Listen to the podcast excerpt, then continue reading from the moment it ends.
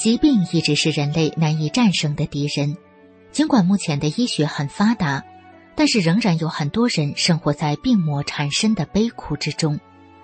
在明慧丛书编辑小组所编辑的《绝处逢生》这本书里，我们看到罹患各种顽疾和绝症的人们，因缘际遇修炼法轮功之后，都得以绝处逢生，开始了身心健康的修炼生涯。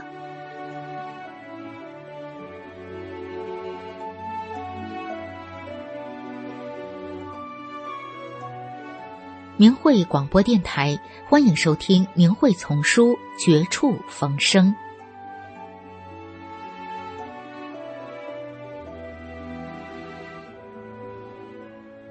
恶性黑色素瘤患者起死回生的经历，文章发表于明慧网，二零零一年十二月十九日。我出生在中国大陆北方某省会城市，恢复高考第一年，考取某师范大学中文系，八二年初毕业。在省会报社任编辑记者工作，八五年应聘南方某开放城市任报社记者。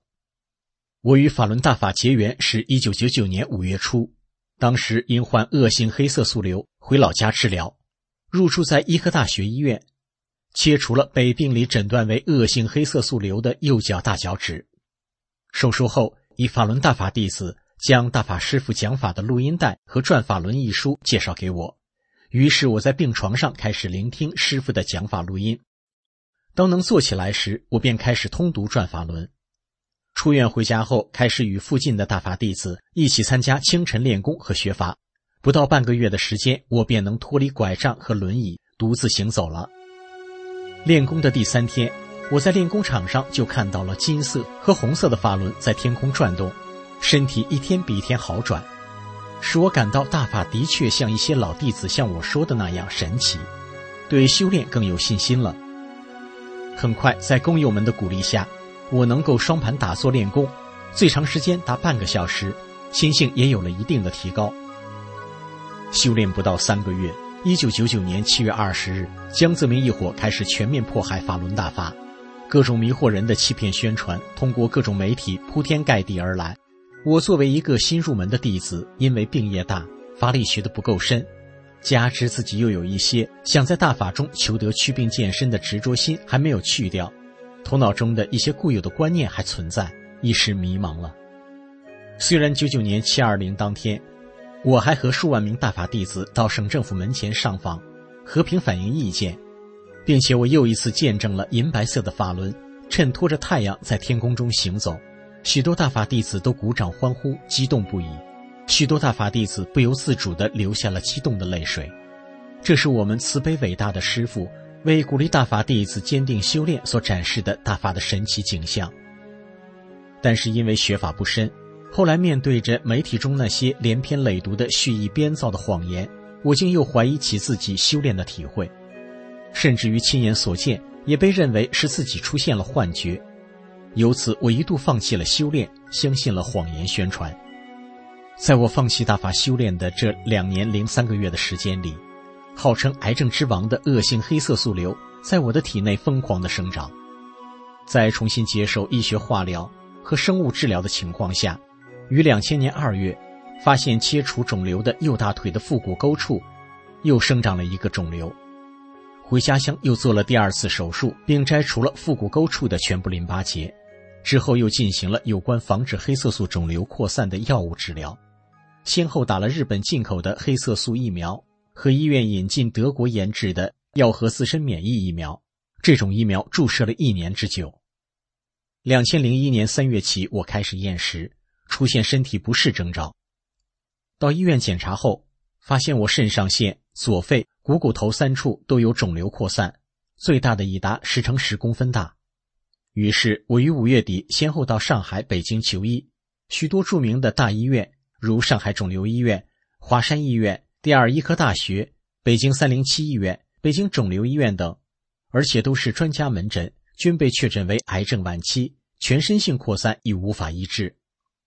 六月中旬，我拖着即将倒下的身体，又一次回到家乡，在医院接受象征性的生物化学治疗。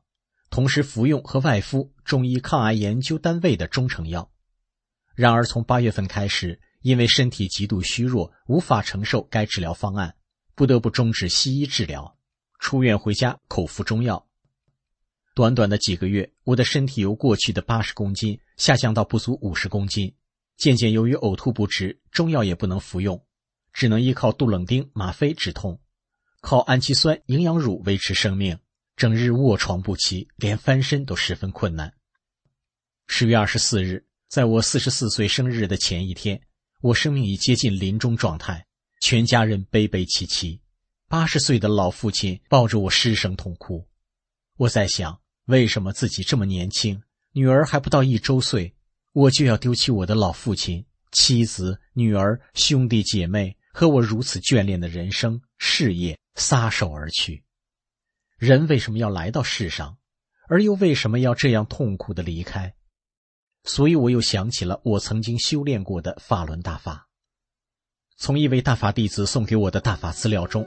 那些有知识、有文化的专家学者所谈的人类的基因与业力、生命的真正科学等有理有据的文章中，我受到了启发。我想，哪怕用生命的最后几天，我也要搞清我的疑问，那就是人生的真正意义到底是什么。此时我别无所求了，唯有探求生命真理的一颗心。虽然在这两年的时间里，在邪恶势力的诱骗下，我也曾说了很多不该说的话。埋怨过师傅和大法，但此时我已没有任何想在大法中有所求的心。就想，如果将来一旦事实证明大法真的是宇宙的真理，我这一死就再也看不到了。所以，我想用我生命的最后时刻再看一遍师傅的转法轮。就在我带着这样一颗真诚的心拿起这部大法的时候，我的心脏突然间强烈的震动了一下，紧接着全身起了无数的小红疙瘩。痒得钻心，于是我挠遍全身上下，顿感舒服极了。呆疙瘩消失后，我领悟到这是师傅在给我净化身体。随后我又开始呕吐，吐出了不少苦涩的黑水。于是我就下了决心，无论生命对我还有多长，我都要用来修炼。就在当天晚上，我开始能进食了。杜冷丁也由原先两小时一针延长至五小时一针。第二天在读转法轮时，我又再次看到了金色的、粉色的、红色的法轮在书中旋转。我没有想到，在我生命的最后时刻，在这两年被蒙蔽欺骗中，跟随邪恶势力骂过师傅和大法的情况下，就因为我这追求真理的一念，师傅就又救度了我。我感到师傅的慈悲是我们人的语言所无法表达的。我终于可以摆脱了。每日十二支之多的大量的杜冷丁的注射，终于摆脱了两个月来只能断断续续进点奶水，还要不停呕吐的生存状况。于十月二十五日，我四十四岁生日那天，堂堂正正的重新走上了修炼的金光大道。我深知，我四十四岁开始的每一天都是大法和师傅给予的，我要珍惜这死而复燃的生命，按照真善忍的最高标准要求自己。做一名真正的大法弟子，特别是我在日后的过关中，我的主元身离体到另外空间，并看到了自己曾与师傅某一世的因缘。师傅又把我的天幕打开，让我看到了我所居住的房屋在不同空间的存在形式，又看到同修弟子发正念时，在另外空间奇妙无穷的变换形态。我知道这一切都是师傅的鼓励，每一关都是生与死的搏斗。我把自己所见所悟的真实，告诉给我的父亲、兄弟姐妹，告诉来看望我的亲朋好友。看到我修炼后不再打杜冷丁，不再呕吐，能每天坚持四顿流食进餐，大家都说法轮大法太神奇了，简直不可思议。特别是照顾我和女儿的保姆，更是目睹了我的前后变化，逢人就说我的视力。于是听到我修炼后情况的人。都或多或少的发生了变化，曾坚信大陆造谣媒体宣传的人开始产生疑问，曾经对大法漠不关心的人开始拿起大法真相资料在读，有的人干脆就走入了大法修炼。两千零一年十一月二十五日是我重获生命整整一个月的时间，我想把这一个多月来的变化写出来，原想期盼着自己早日站起来去证实大法，但又想为什么要等到那一天呢？特别是对于我已遍布全身机体二三十个手可触摸到的恶性肿瘤，身体虚弱到已不知能否承受自己生生世世所造罪业的消业状态，能否走完修炼的全部过程。所以我不想再等待，我想用我延续来的这一个多月的生命来正视大法，告诉那些被欺骗的众生，快快醒悟过来吧！受邪恶当权者欺骗的牺牲品，我是其中的一个。我渴望那些还来得及醒悟的生命尽快的醒悟，别再上当受骗了。我以一个追悔莫及的大法弟子的身份，告诫那些还有良知、还有人性、还有正念的生命，千万珍惜这千载难逢的机缘。看一看那些冒着个人生命危险、无私无我的大法弟子送给你们的真相资料吧。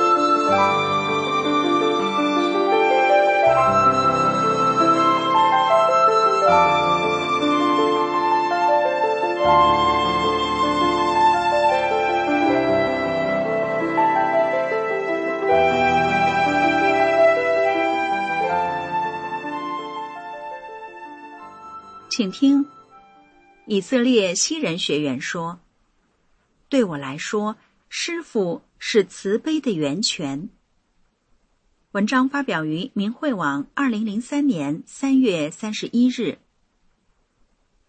我叫谭亚，今年五十四岁，修炼法轮大法三年了。在我六岁时，有一次坐在家附近的小山上，想我长大以后。将会怎样？我闭上眼睛问：“我长大要做什么？”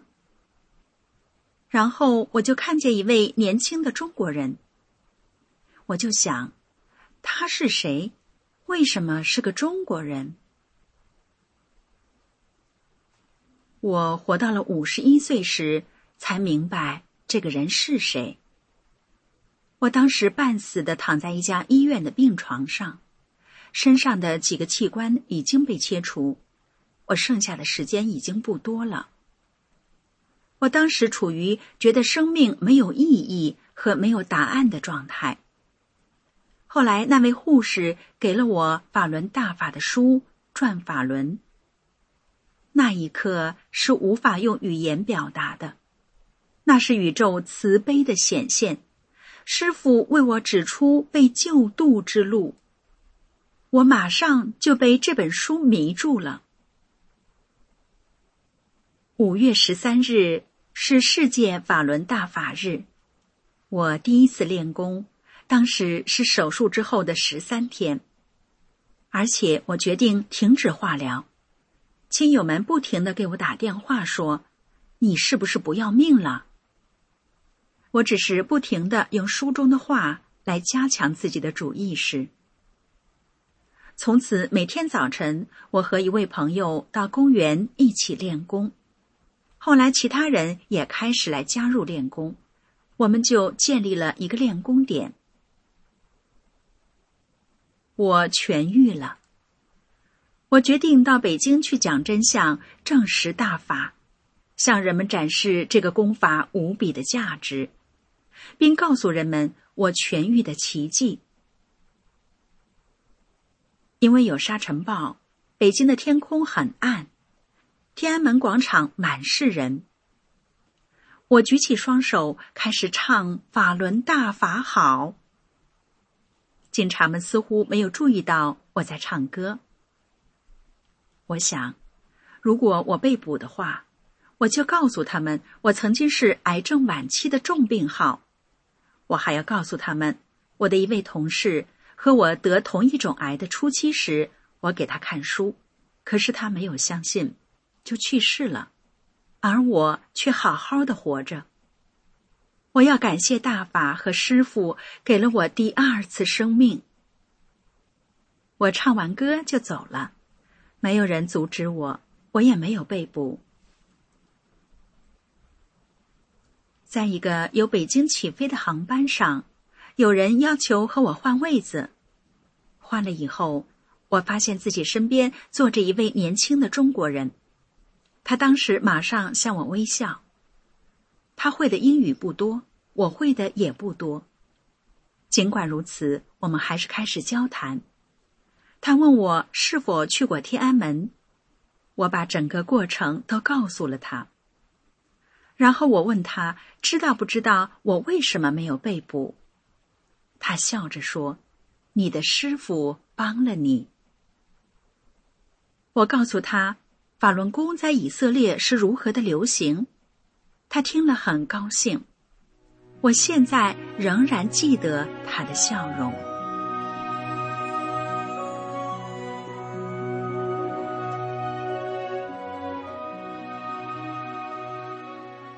明慧广播电台这一期的明慧丛书《绝处逢生》就播送到这里，谢谢您的收听。